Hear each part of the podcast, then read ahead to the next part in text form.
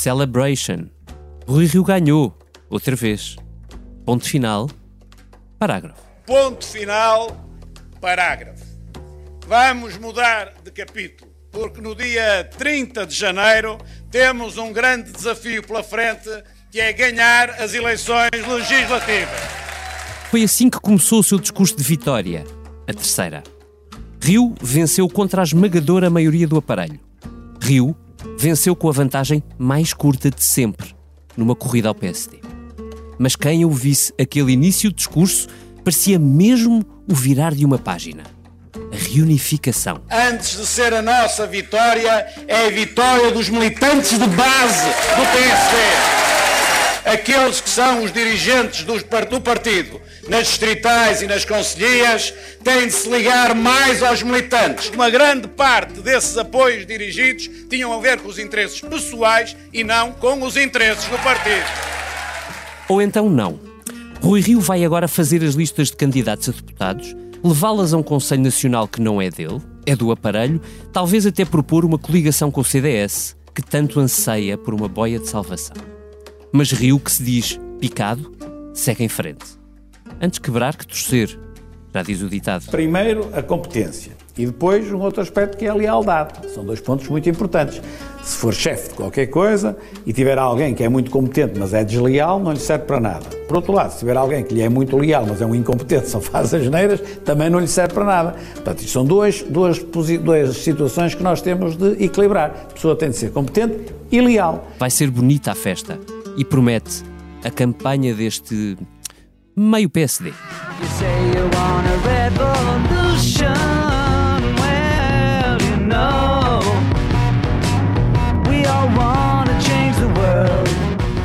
Mas não é caso único. Costa vai a legislativas em janeiro com a garantia de apoio do PSD caso ganhe, mas sem dar a mesma garantia a Rui Rio em caso de derrota. Costa, aliás, já disse que sairá da liderança do PS se perder e atrás dele virá Pedro Nuno Santos, aquele que uma vez disse que o PS nunca mais precisaria dos sociais-democratas para governar. A união do PS é, dir-se-ia, manifestamente exagerada. Pelo que, se Rui Rio ganhar.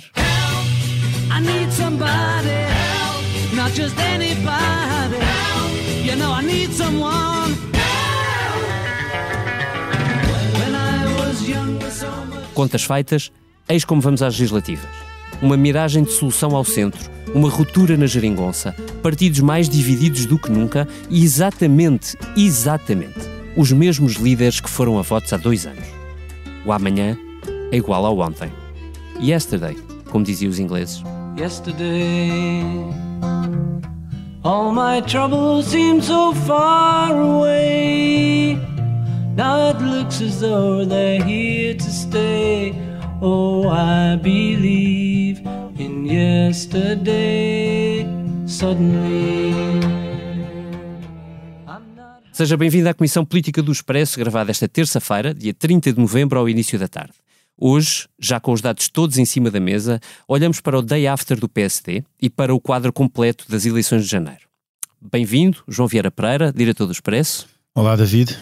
Bem-vindo, Martim Silva, meu colega de, de, direção do Expresso, logo abaixo do João, lá de Martim. Olá. E um viva ao Vítor Matos, meu colega e companheiro nesta rota de comissão política. Olá, Vítor, a partir de casa. Olá, David. Vítor, deixa-me começar por ti. Vem uma limpeza nas listas? Pergunta 1. Um. E pergunta 2. E que efeitos pode ter esta derrota do aparelho do PSD e o que segue a isto? Vamos voltar às DI dos anos 70? Olá, David. Olha, uh, são várias perguntas, uh, todas elas importantes. Uh, portanto, vamos começar então pela, pela parte da limpeza das listas e, enfim, e da purga rioísta que se espera. Portanto, eu acho que nós não podemos falar de uma reunificação do PSD, como tu estavas a dizer, mas de uma reunificação. e esta reunificação. Uh, Essa piada só resulta escrita. Não, não, mas já, é, já, já é mais difícil. Já estou a escrever porque está um ótimo título para a Comissão Política. a reunificação. É, é, é é.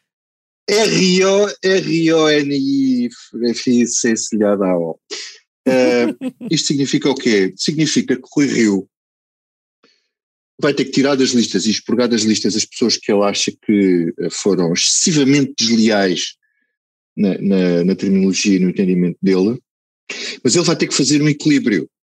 E esse equilíbrio vai permitir fazer uma leitura de uma certa condescendência. Ou hum. seja, ele vai ter que fazer umas listas que passem no Conselho Nacional dia 7. Porque o Conselho Nacional ainda não mudou e o Conselho Nacional continua a ser contra ele. Uh, cresce outro problema em ele... cima, que é o Conselho Nacional é muito poucos dias antes de fecharem a, a, as entregas das listas de candidatos no Tribunal Constitucional. Ou nos tribunais? Sim, mas as listas, do ponto de vista interno, por exemplo, no Porto, ontem fiz tudo assim um bocadinho artificial e do lado do Rio culpam, culpam Paulo Rangel de ter criado este, este, este calendário impossível.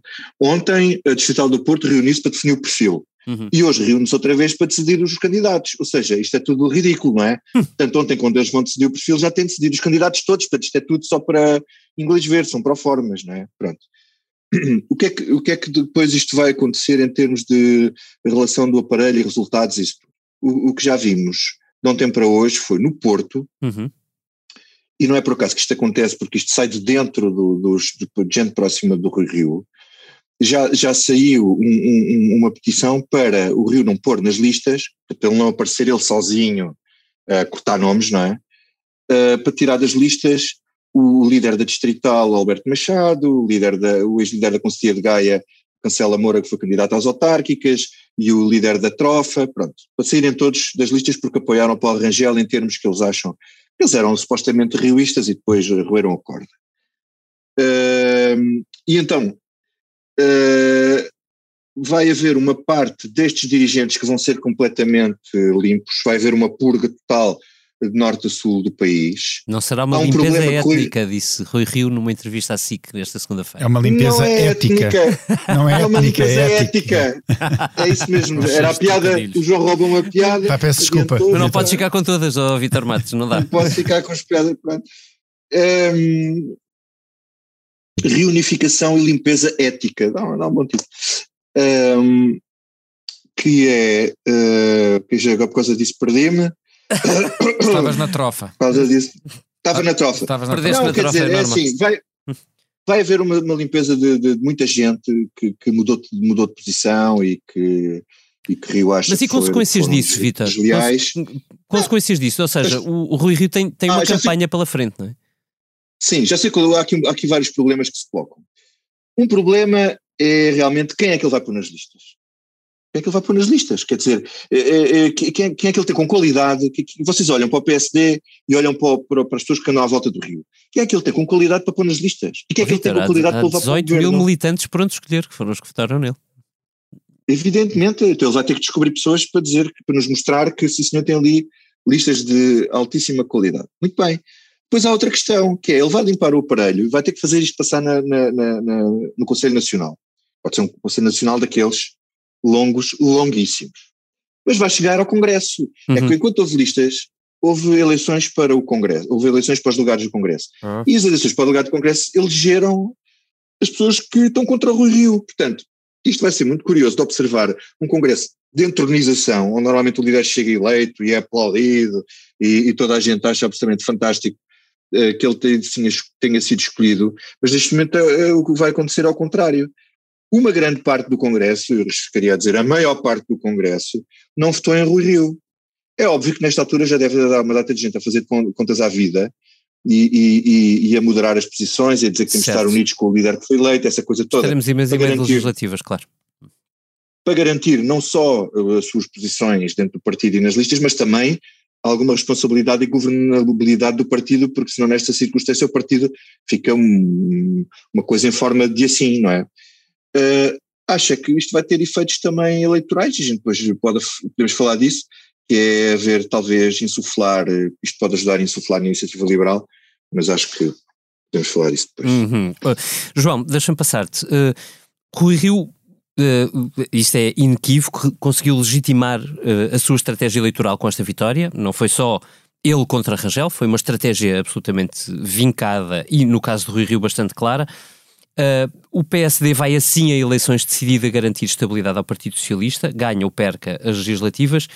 Uh, agora, pergunto-te eu, tu achas que é hum, inequívoco que se Rui Rio não conseguir vencer as legislativas e apoiar o governo de António Costa, que o PSD fica tranquilo com isso? Eu acho que não, David, não, não, não pode ficar tranquilo. Aliás, muitas coisas que foram muitas vezes referidas na análise a, às diretas no PSD e ao resultado do Rui Rio foi o facto de uh, o partido ter uh, votado porque é um, de acordo com o que achava que era o melhor resultado para as legislativas, uhum. porque o, o PSD é um partido de poder. A verdade é que se o PSD perder as próximas legislativas dia 30 de janeiro, o PSD continua fora do poder. E já são uh, seis anos fora do uhum. poder uhum. e, e, e afiguram-se mais quatro, se assim acontecer. Quer dizer, pensando que uma legislatura tem, uh, terá quatro anos ao chegar ao fim. E, portanto, já é muito tempo.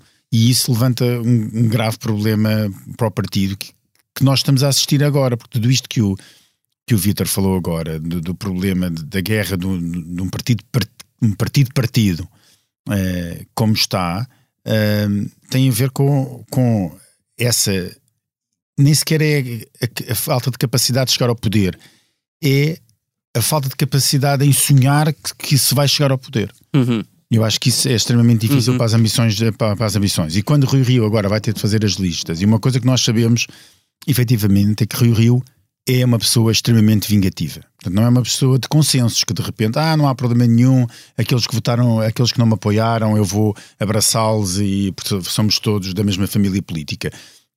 Isso não acontece com o Rio Rio. O Rio Rio é extremamente vingativo. Portanto, essas listas vão tentar, de algum modo, se ele o conseguir, uh, ser o espelho dessa, dessa vingança que ele vai tentar fazer. Isso leva a um problema que é quem é que entra realmente nas listas. Já falámos aqui, sobre, o Vitor já falou aqui sobre, sobre essa questão, mas eu acho que essa, essa questão acaba por ser menor, uh, porque, porque nas legislativas, quer dizer, quem vota nas legislativas raramente olha para, uhum. para as listas de deputados antes de decidirem onde, onde, é, que, onde é que vota leva a um grande, um grande problema é que vamos entrar numa campanha eleitoral e é preciso que o partido esteja todo do lado do Rui Rio uh, para que essa campanha funcione bem para, o, para o PSD. E eu acho que aí é que vai ser o grande problema.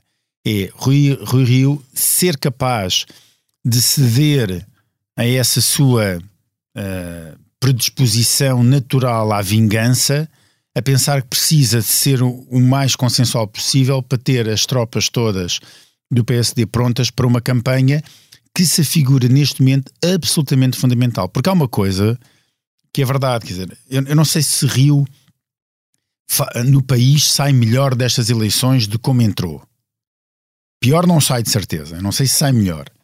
Mas a verdade é que, é que parece, no país, parece, atenção, que mudou, como se costuma dizer, o chip, não é? Ou seja, a, inclusive a sondagem do Expresso, a, continuando a apresentar António Costa como político a, que continua com uma credibilidade muito e, e, com um reconhecimento positivo muito elevado, já está em queda. Uhum. Uh, ou está, não, não, está em, não está em terreno negativo, mas está a, a cair que é algo que não acontecia com António Costa de, de, de, um, e que nós não estávamos habituados. E portanto há aqui uma, uma, uma mudança de agulha. É, é, é preciso perceber se essa mudança de agulha é suficiente ou não para uh, o PSD uhum. conseguir ganhar as próximas eleições. Mas isso, essa mudança de agulha, é fundamental que a campanha corra bem.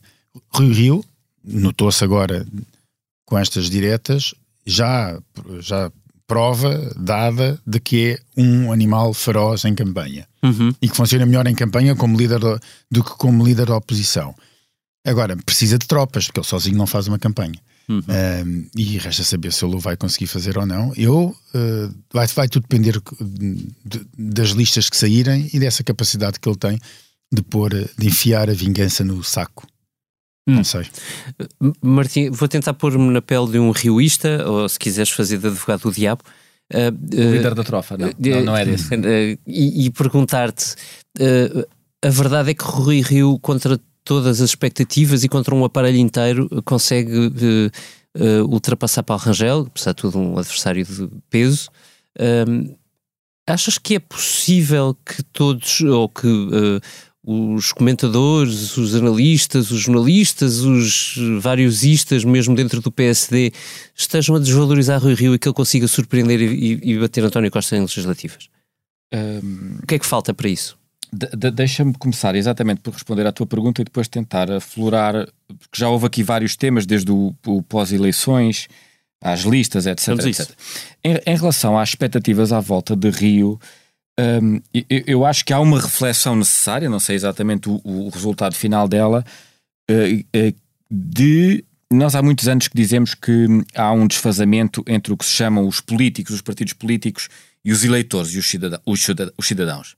O que nós verificamos nesta eleição é uh, semelhante desfazamento intrapartidário. Isto é, mesmo dentro uh, do universo de um próprio partido, uhum. um desfazamento entre, se quisermos, o sentir das bases, estou a simplificar a linguagem, para uh, aquilo uh, que existe, a percepção que existe à volta das elites, dirigentes, uhum. uh, bem pensantes e que até têm mais presença, nomeadamente nos, na esfera pública e na comunicação social. Isto é, aquilo que já acontecia na, na sociedade, que nós uhum. dizemos os partidos e os cidadãos estão de costas voltadas, pelos vistos dentro dos próprios partidos isso já acontece. Uhum. E, e, isso dificulta, por exemplo, o próprio trabalho da comunicação social e dos jornalistas, de perceberem o que é que está a acontecer, e é um facto que, que dificulta, no sentido em que as expectativas eram todas à volta de Paulo Rangel, eu não tenho dúvidas sobre isso. Isto é o primeiro ponto, e, e é verdade que, desse ponto de vista, se calhar, nesta altura, recomenda-se alguma prudência em relação ao Rui Rio, porque de facto ele já se tornou o líder do PSD com mais tempo de oposição, uh, por três vezes já venceu uh, diretas, aguentou-se numas autárquicas muito difíceis,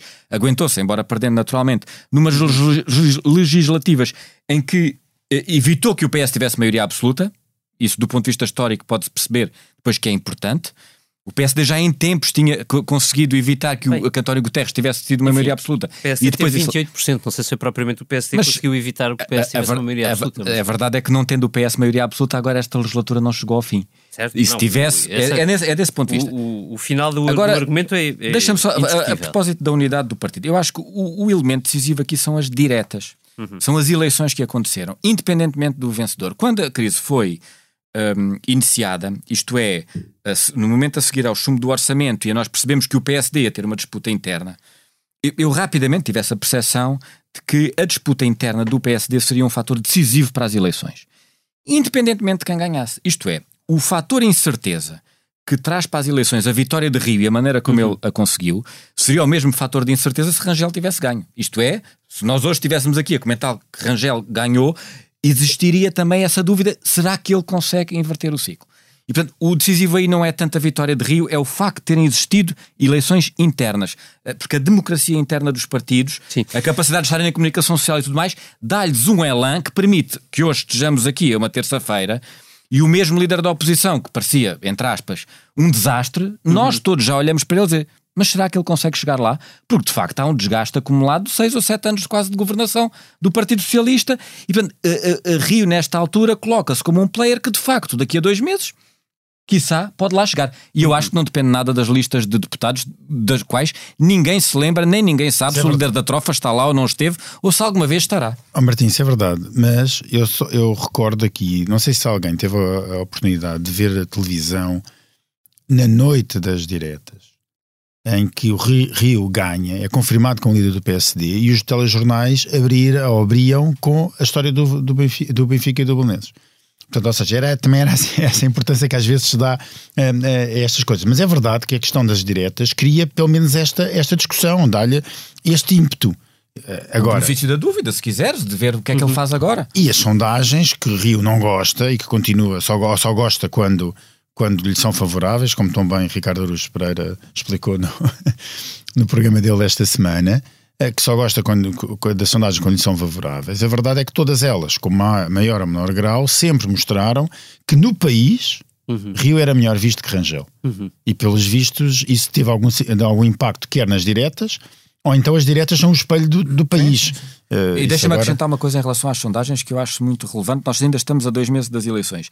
Que é, se nós olharmos para a generalidade das sondagens que existem, a direita, eu, eu quando digo a direita não estou a contar com o Chega, a direita não, não está uh, uh, muito longe dos uh, 35, 40%. PSD, CDS, Iniciativa Liberal.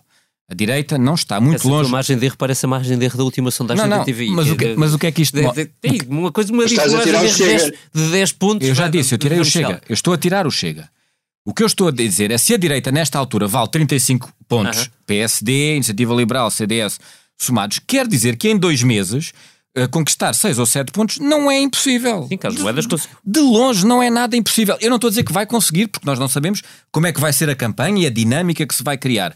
Mas uh, nesta altura... E a, a pandemia... E, uhum. e, como é que vai correr a pandemia? O, o, o, é, os cisnes negros, o que nós não sabemos que não sabemos. Portanto, é muita coisa pode correr debaixo é da ponte. Hum. Vítor, queres entrar? Queres contestar? Quer dizer, eu, eu, eu acho que. Ele vai defender o líder da trofa. Sempre...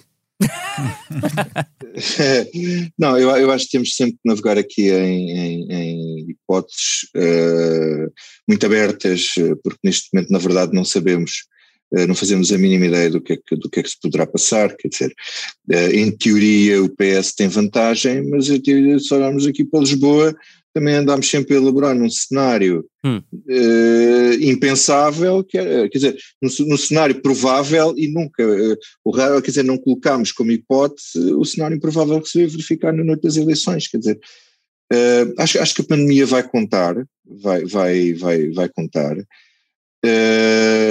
Não sei se Rui Rio, eu acho que apesar dele ter sido contra uh, as diretas funcionaram muito a favor dele. Isso tem muita graça, é verdade. que uhum. Ele, ele, ele, eh, eu sempre achei que a campanha interna ia sempre favorecer eh, os candidatos do PSD, porque enquanto estavam em campanha interna estavam a fazer campanha para o país e ocupar o espaço todo. Sim, aliás, vezes o, contra, o contrafactual no CDS, não é? Que, que decidiu não, sim, sim. não, não ter congresso e, e, nunca mais apareceu nas notícias desde que essa guerra, desde que esse Machado se enterrou, é, digamos é assim. É verdade. Uhum desapareceu completamente. E, e Rui Rio teve uma estratégia uh, bastante inteligente, que foi não enganar com o Paulo Rangel, ou seja, ele nunca lhe deu o estatuto uhum. uh, de líder do PSD, é? ele pôs-se num estatuto superior ao Paulo Rangel, que era o candidato a primeiro-ministro, e acho que até por uh, sorte, acho que isto foi, foi por sorte, acaba por ser, por funcionar também para o eleitorado nacional. Porque isto funciona tudo muito por percepções, uhum. não é? Uhum. As pessoas, por percepções, não é? E as pessoas se, se percebem um potencial líder, mesmo que não votem nele, como que pode ser primeiro-ministro, ou que tem perfil para, ou que é uma possibilidade, Portanto, já estão a abrir ali uma porta, uma, uma, já estão a abrir uma possibilidade para ele possa vir a. Cria-se um, cria um ambiente, um clima, um mindset. Agora, eu não sei o que é que o PS vai fazer. Hum. É? António Costa não costuma ser grande coisa em campanha. É? Um, e, e, se António Costa vai para a campanha com mais do mesmo, eu não sei que tipo de. se até que ponto isso é mobilizador.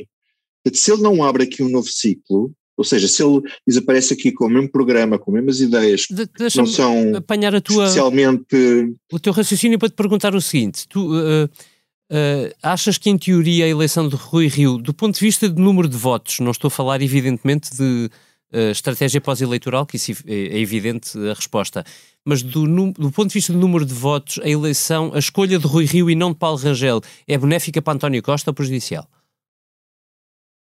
Pergunto isto porque eu próprio uh, tenho dúvidas, não tenho. No, isso é a pergunta que número de votos no PSD? Não, não, no PS. No, no PSD? No, ao, para o PS. Mas isso não tem nunca contra. Não. Contra uh, o número de votos do Rui Rio número de votos do Rui Rio no, no PSD. Desculpa, deixa-me voltar, deixa voltar a, a, fazer, a reformular a pergunta.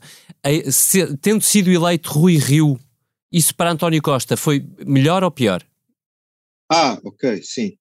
Um, Essa é que nunca Olha, é, assim, eu achava, eu, eu, eu achei sempre uh, que Rangel era um adversário mais perigoso para António Costa. Uh, e que Rui Rio não seria, porque achava que ele ia polarizar uhum. e polarizando ia captar mais voto útil à direita e esvaziar um bocadinho mais o Chega, o Chega não crescer tanto, e a Iniciativa Liberal, sobretudo a Iniciativa Liberal, não ia crescer tanto. E que Rui Rio, com esta porta aberta para acordos ao PS, ia polarizar menos, ia apelar menos ao voto útil e ia permitir eh, mais fuga de votos, uh, quer ao centro, quer, quer indiferente votar nele ou votar noutro, noutro qualquer. Mas eu, eu, acho que é preciso olhar também para o outro lado. Isto era o que eu achava antes, mas também tenho falado com muita gente que acha o contrário e gente de, de, de vários partidos que uh, Rui Rio uh, poderá ser mais perigoso para, para António Costa porque por entrar no, no eleitorado central e por, olha, até hoje, hoje achei interessante o artigo do, do João Miguel, João Miguel Tavares, Tavares ia-te perguntar público, para ele, sim. Sim, uh, em, em, que ele, em que ele faz uma análise interessante, quer dizer, que é aquele estilo populista do, do Rui Rio, Uh, pode perfeitamente ser uma coisa que, que, que pode ir ao eleitorado, uh, que, que, está farto. Que gosta de um, e ele, ele é uma um coisa, Ele é uma coisa diferente. Sim. Pode ser, epá, pode ser, não quer dizer, não, eu não estou a dizer que é bom ou mau, eu estou a dizer uh, aquilo que eu acho que hum. pode vir a acontecer. Mas, Portanto, eu acho que o PS deve, deve se calcular. Olha, não, oh, Vitor, se me permite. O maior erro, vou só arrematar, eu vou só arrematar. Remata, remata, mas marca assim, gol, está bem? O, o, é para gol esta, é assim, Rui Rio não pode ser subestimado. Uma das grandes vantagens que ele tem tido até agora é subestimarem-no. Olha, eu não, eu vou discordar do Vitor. Pronto, só para não estarmos todos e bem, aqui, e bem, bem. Bom. Só para não estarmos aqui todos bem. do mesmo lado. Eu acho que, e eu já tive a oportunidade de, de o dizer, eu acho que, que, Rio, entre Rio e Costa não há uma grande diferença, e António Costa. Eles são muito iguais, muito idênticos. Aliás, Rui Rio assume-se como um homem de esquerda. Sim. Ele assume-se como um homem de esquerda. Não, di ou, não, ou não direita. Centro. Pronto, centro. Não direita, exato. Entre Rui Rio e António Costa não há muita, muita diferença. E, portanto, eu acho que as pessoas, eu acho que o Rio Rio é uma cópia de António Costa ou quer ser uma cópia de António Costa. Eles são muito parecidos em, algumas coisas. E por isso, quando as pessoas têm de escolher entre o original e a cópia, preferem sempre o original. Se podem escolher, e o original é António Costa e não é Rui Rio. Portanto, eu acho que nesse aspecto é sempre preferir. O PS ganha com, com esta, com, com esta eh, reeleição eh, do Rui Rio, mas tal como diz o Martim aqui muito bem, essa é uma realidade que nós nunca vamos saber, porque são duas, são duas visões diferentes. Nunca vamos saber qual seria o resultado de umas eleições legislativas se o candidato fosse Rangel e não Rui Rio. É verdade. Pronto. É e verdade. portanto, mas eu acho que, que, há, que há esse perigo, é que as pessoas acham que é tudo muito igual. Mudar para ficar na mesma, as pessoas não mudam, preferem ficar como estão. E nesse aspecto, Rangel criava uma alternativa a um discurso diferente, etc. Agora, também digo aqui um grande asterisco que eu ponho sobre esta, esta, esta minha visão da, das coisas é que muitas vezes aquilo que nós falhamos, uh, analistas, colunistas ou uh, líderes de opinião, que se quiserem, relativamente em Lisboa, ao que aconteceu em Lisboa e agora ao que aconteceu nesta, nestas uh, diretas, é que nós olhamos para, para o centro de Lisboa ou do Porto, ou o que seja, do centro das cidades. E esquecemos que o país real é muito diferente disto. E, portanto, aquilo que, aquilo que se passa é que nós uh, achamos que é extremamente positivo ter um, um, um, candidato diferente a líder do PSD que traga uma, uma, uma imagem diferente da, à, à, direita, que é um europeísta, uma pessoa com uma cultura geral absolutamente inacreditável uma pessoa que gosta de ler, ao contrário de, do Rio Rio, que disse que nunca que não gosta de. Que, que, que não, não, se lembra qual foi o último livro que leu, por exemplo. Quer dizer. Só nos livros de economia. só, só para ter. Só, só para dar aqui algumas diferenças mais superficiais até entre os dois. Mas depois o país real, aquele fora das cidades, ou fora de, de um núcleo pequeno dentro das cidades, olha para Rangel, olhou para, e olha para Rangel como um, um desconhecido, um, tipo que veio da Europa, onde fez um bom papel, mas ninguém sabe muito bem o que é que, lá, o que, é que os eurodeputados lá fazem, com um discurso um bocadinho hermético e que muitas vezes ninguém percebe o que ele quer dizer. e alguém, desculpem eu, João, referir isso, e nós, desculpa, desculpa, desculpa referir isso, porque eu e o Vitor falámos sobre isto no sábado e eu, eu, ele sabe perfeitamente o que eu penso sobre isto. Ok, é isso, é, é isso que eu ia dizer. E uma pessoa que mostra que o país é extremamente homofóbico. Ah, nós aqui podemos achar que em Lisboa, não, não, não, em alguns centros não somos, mas o país é extremamente homofóbico. E, portanto, o país não perdoou o facto de Paulo Rangel ter assumido a sua homossexualidade. E isto entristece, é a mesma coisa quando dizem ah. o país é extremamente. O Portugal é, é um país extremamente racista. E há muitas pessoas que defendem isto, que é um país que no seu, no seu ADN ainda é muito racista. E eu digo, bem, se ele ainda é muito racista, ainda mais homofóbico é. E, portanto, isto pesou muito contra Paulo Rangel e poderia pesar numas eleições legislativas ainda mais do que, do, do que terá pesado posso, nas, nas. Posso dizer nas uma diretas. coisa muito breve só? Claro. Mais do que não, as pessoas não gostarem que ele se, ou não apreciarem o facto de ele ser homossexual, os portugueses, os portugueses em especial, não gostam da parte dele ter assumido. Uma coisa é ele ser e não dizer ninguém, isto ser uma coisa lá escondida e não sei o quê, isto é muito português. E, e, o facto dele assumir e dizer que é, por razões óbvias, não é? E até por decência e seriedade, uh, o facto de ele ter dito ainda é outra coisa que acrescenta aqui à nossa cultura. Disse, está bem, ele podia sair, estar calado e fazer o que ele lá, lá com a vida dele, a gente não tem nada a ver com isso. Oh, Vitor, o problema é que isso nos entristece enquanto, enquanto pessoas. É? A mim é entristece-me enquanto é isso, pessoa. É isso, que também, seja claro. algo que, que, que marque uh, uh, umas eleições ou que marque o, o, a confiança que se tem num político. Mas a realidade é essa, nós não podemos fugir dessa realidade. Deixa-me só acrescentar um ponto sobre, voltando atrás, se me permitem, e é telegráfico. Eu acho que, e o Vítor aflorou isto já nesta, eh, nesta Comissão Política, a chave desta eleição legislativa não é Rio, é Costa. Isto é, Rio vai ser exatamente aquilo que foi nos últimos quatro anos. Não uhum. nos vai dizer nada de novo, diferente, o estilo de liderança, a embirração com o Ministério Público, a Justiça. Nós sabemos exatamente o que ele vai dizer. A chave é António Costa. António Costa teve, salvo erro, 32% eh, em 2015, 36% uhum. em 2019. António Costa vem de seis anos de governação. Ou ele consegue subir quatro pontos eh, nas eleições, portanto, uhum. chegar aos 40 e arranjar maneira de ter uma maioria, ou não consegue. Isso é que é a grande dificuldade dele nesta altura, o reinventar-se, como dizia o Vítor. Ou ele consegue o que parece muito difícil, não é manter os 36%, uhum. porque já não vai haver geringonça. Ou ele consegue subir e fazer uma maioria com o PAN ou com quem quer que seja, ou o ciclo de António Costa acabou. E a chave destas eleições vai ser precisamente a energia, a capacidade de se reinventar. Achas mesmo quando Rui Rio diz que lhe dá dois anos de. É, é, porque repara bem uma coisa, sabes o que é que eu acho que isso é irrelevante? Porque o que nós estamos a falar dos dois anos tem que ver com os ciclos eleitorais e com o PRR, na medida em que há eleições, dois meses depois tem que se aprovar o orçamento, que não se aprovou agora de 2022, uhum. quatro meses depois tens que aprovar o orçamento de 2023. Sim, mas sentas António Costa tempo para aplicar o bendito PRR, mas, os uh, investimentos uh, dele e a recuperar da é pandemia. Verdade, mas e... sabes que o, o, tempo aí dá rugas às pessoas e tira-lhes energia. Mas não sei. tirando a Benjamin Button, mais ninguém e aconteceu ao contrário. e portanto, aí, aí repara bem, ou António Costa consegue a maioria ou quanto muito vai ter ali, uh, desculpem uma expressão, um paliativo para, para durar mais meia dúzia de meses. Hum. E eu aí não podia concordar mais, só com um ponto aqui que muitas vezes nós estamos a esquecer. Já falámos aqui da pandemia, obviamente que é crucial, e deste cansaço pandémico, etc. E há outro ponto. Não sei se repararam, vocês se calhar andam um bocadinho mais distraídos para estes assuntos, que é normal. A inflação na Alemanha atingiu os 6%. Uhum. A inflação em Espanha está acima dos 5% a inflação vai se tornar um problema europeu. Por que é que isto é importante? É importante porque vai mudar a maneira do Banco Central Europeu conduzir a sua política económica e sua política monetária. Ainda mais quando o novo líder das finanças, o novo líder das finanças um, do, governo alemão. do governo alemão é uma pessoa extremamente ortodoxa, ou seja, vai, eh, vai tentar atuar ao máximo possível para conter a inflação, que deixou de ser conjuntural para muitos acharem que já é estrutural, ou seja, veio para ficar no sentido de já não vai haver um, depois uma, uma, queda de preços. Ora, se isto acontece, Portugal vai ser das primeiras, uh, eu não queria dizer vítimas, mas dos primeiros a sentir os efeitos negativos de uma mudança da política monetária. E, portanto, isto vai complicar a vida em termos de economia. Vai marcar, não diria já em janeiro, ou fevereiro ou março, mas durante o próximo ano a questão económica vai ser absolutamente crucial.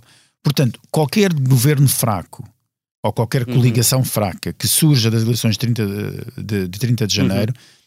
por causa desta questão económica, vai também ter uma vida muito, muito complicada. Uhum. Martim, uh, última pergunta para ti, e depois quem quiser também entra evidentemente nesta. Um, o país vai para legislativas dois anos depois, precisamente com os mesmos líderes partidários.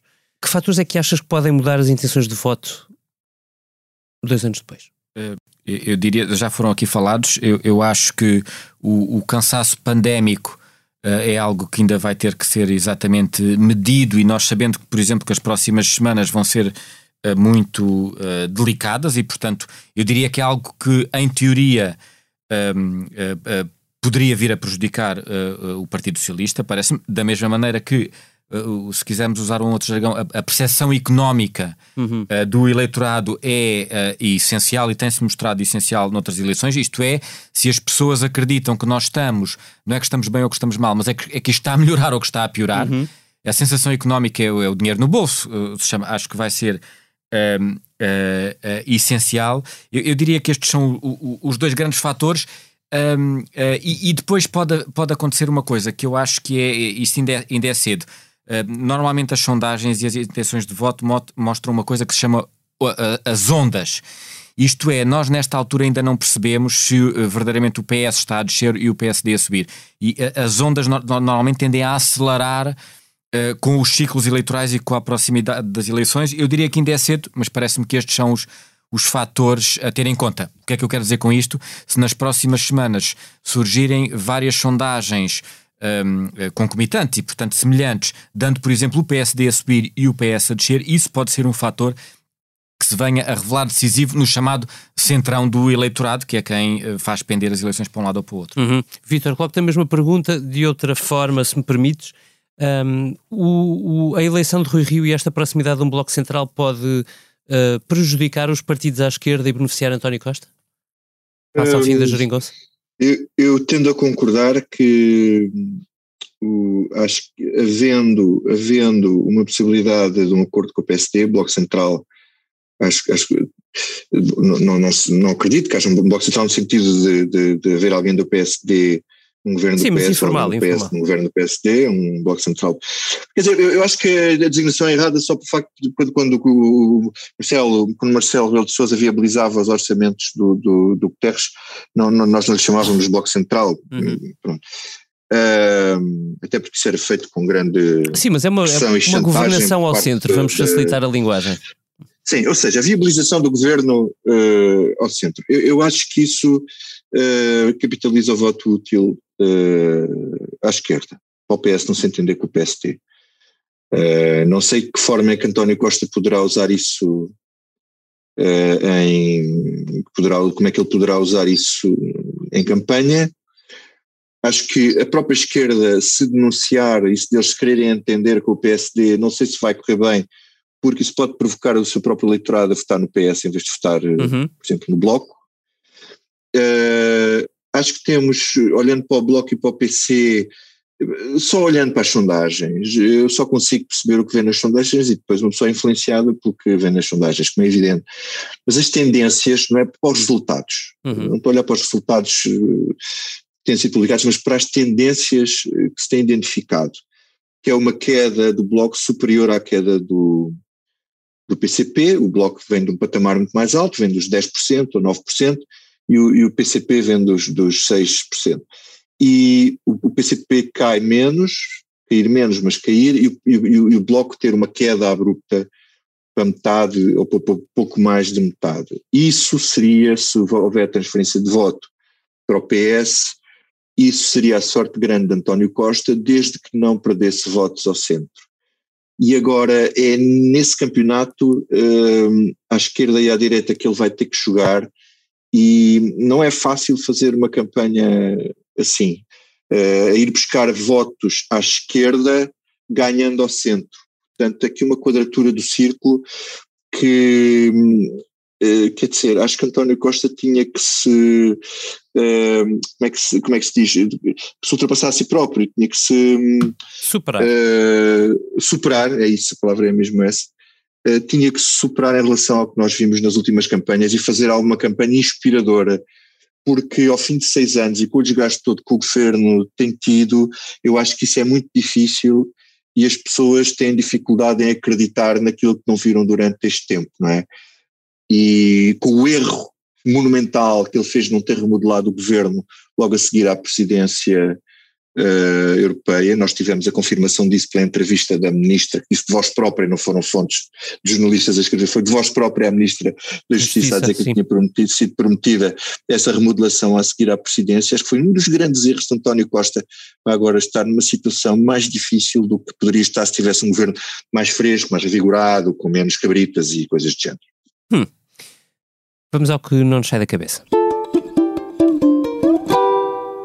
Vitor, começo por ti. Olha, não, não, me sai da cabeça, eu, eu, eu, andei pelo PSD eh, no sábado, mas eu fui ao Congresso do Chega na sexta-feira e no domingo, uh, onde o, o, Helder Gomes e a Liliana Coelho fizeram um excelente trabalho, uh, mas eu passei lá para perceber aquilo, eu nunca tinha ido a um Congresso do Chega, fui congresso, só não fui ao Congresso ainda da Iniciativa Liberal. E, e aquilo realmente é um mundo completamente diferente daquilo que nós conhecemos. Por exemplo, vou dar aqui um exemplo muito breve, que é estar um secretário-geral a discursar no palanque e haver alguém que manda um à parte na, na assistência e ele do palanque diz cala-te ao grunho. Portanto, aquilo é este, é este nível de ali gente de diplomacia genuína, uhum. de, de, quer dizer, é política de, de, grande nível, de grande nível. E depois, quer dizer, o, o discurso. Já vimos coisas parecidas no CDS recentemente. Está assim perto, perto. Não foi Epá, mas cala, cala-te ao grunho, não. Eles dizem cala-te cala senhor, senhor doutor, senhor doutor professor grunho. Exato. É mais, é mais assim.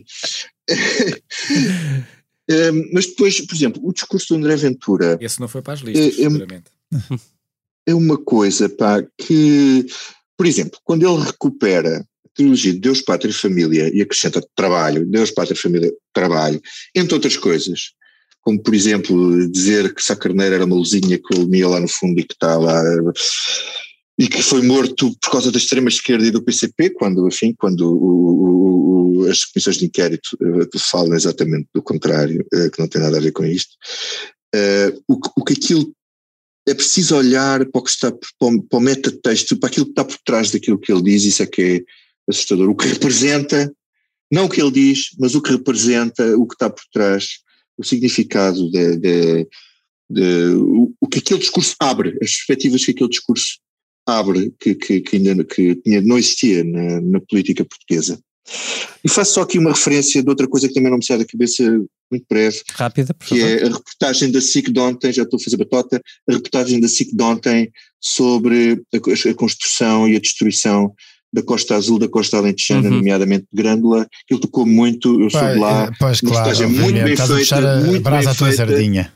Não, não, não, estou a puxar a brasa à sardinha da, da a, do país, do país, muito parabéns. Bom Amélia Moura Ramos faz uma reportagem notável sobre o último paraíso que nos restava e que não sei se se resta daqui a uns anos. Hum.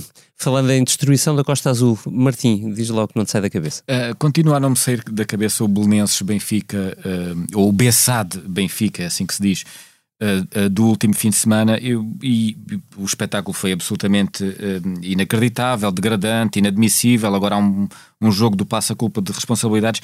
Eu só queria dizer o seguinte, eu queria pôr o foco uh, noutro ponto, que é o futebol profissional é um espetáculo, não é o futebol amador ou de formação ou escolar, é um, é um espetáculo e é um espetáculo que só existe, só existe porque há espectadores que vão ao estádio e pagam um bilhete e porque há milhões de pessoas que uh, pagam pacotes de subscrição de televisão. Senão não existia aquele futebol. Aquilo é um espetáculo. Uh, uh, e é inadmissível que para quem paga o bilhete, no sentido que eu, quem paga a subscrição, quem vai ao estádio, se admita sequer uma coisa deste, de, deste género que é absolutamente terceiro-mundista e independentemente das equipas em, em, em questão. João, agora tu. Bem, o que não me sai da cabeça é, hum, também tem a ver com o futebol, além desta, desta tristeza que foi aquele jogo entre o Bessado e o Benfica, é, é a operação cartão azul, que ainda esta terça-feira a Tribuna Expresso publica mais um, um, informações sobre aquilo que está a ser investigado e todos os detalhes da investigação. E aquilo a ser verdade, atenção, eu ponho aqui um grande asterisco, a ser verdade aquilo que o Ministério Público acredita que aconteceu é realmente uh, a criação de um mecanismo recorrente uh, de tentativa de retirar dinheiro para os bolsos pessoais, dinheiro que é do Futebol Clube do Porto e de todos os sócios do, do Futebol Clube do Porto para o bolso de alguns uh, dirigentes, o que é absolutamente lamentável. E eu espero bem que seja uh, esta investigação vá até às últimas consequências e que seja apurado se é verdade ou não aquilo que aconteceu. Dito isto, e que nada me move contra o Futebol, futebol Clube Porto, mas sim contra esquemas deste género, deixa-me só, deixa só dizer que esta questão, aquela desculpa da Liga Profissional de Futebol Português, que diz que não recebeu nenhum eh, pedido formal, atenção, e, e, e, eles enfatizam a palavra formal para o adiamento do jogo, é absolutamente vergonhoso. Eu gostava de saber o que é, que é um pedido formal. É uma carta registada que os dirigentes tinham de enviar à, à, à, à Liga para, para, para adiar o jogo. Isto é absolutamente inaceitável. Que a Liga uh, utilize uma desculpa dessas quando há imensas formas de conseguir, há imensas uh, formas de conseguir adiar um jogo quando se vê que não há segurança para os jogadores uh, que estão em campo. E neste caso não havia, estava provado que não havia segurança quando uh, havia um surto de Covid dentro de, dentro de uma das equipas. Portanto, acho absolutamente lamentável que isso não tenha, não, não tenha acontecido. Acho que é péssimo, é, é, é, triste e eu não percebo como é que ainda não há alguém que se tenha apresentado a sua demissão uhum. de imediato. Uhum. A mim não me sai da cabeça e vai sair de subtão, desta vez não escrevi, as novas restrições que vão começar precisamente na quarta-feira, sendo que a mim me faz muita confusão que o primeiro-ministro português, que foi que presidiu ao Conselho uh, da União Europeia no primeiro semestre deste ano e que muito bem conseguiu um acordo sobre uh, as vantagens do certificado de vacinação, subitamente tenha decidido rasgar esse certificado para entradas nos aeroportos, mas já agora também, por exemplo, para entradas nos lares ou nos hospitais para visitarmos os doentes. Atenção a isto, as novas regras ditam que, para entrar em aeroportos ou em serviços de saúde, incluindo lares, os portugueses terão de apresentar ou um teste feito nas últimas horas, evidentemente negativo, ou um certificado, imagine, de recuperação. Não de vacinação, insisto, de recuperação. Serve, portanto, para entrar estar a recuperar de ter tido o vírus nos últimos seis meses, ou então um teste feito até há pouco tempo. A vacina, essa não conta para esta história. E, e atenção, uh, Portugal é o terceiro país mais vacinado do mundo e está neste momento aqui, a toda então? a vez, a todo o vapor a tentar uh, reforçar essa dose, pedindo às pessoas que um, vão aos centros de saúde ou aos centros de vacinação apanhar uma terceira dose atenção ao que estamos a fazer, a vacina é um bem precioso, demasiado precioso para ser desperdiçado num último suspiro à procura de uma campanha tranquila. Esta foi a Comissão Política do Expresso, feita com a edição sonora do João Luís Amorim e a ilustração do Tiago Pereira Santos, uma comissão política gravada horas antes de Portugal voltar a entrar em estado de calamidade. Aí estão as restrições outra vez, calma. Nós continuamos juntos, por aqui. Aproveite o feriado, veja o Get Back, o novo e recomendado comentário sobre os Beatles e siga connosco. Melhores dias virão. Até a próxima.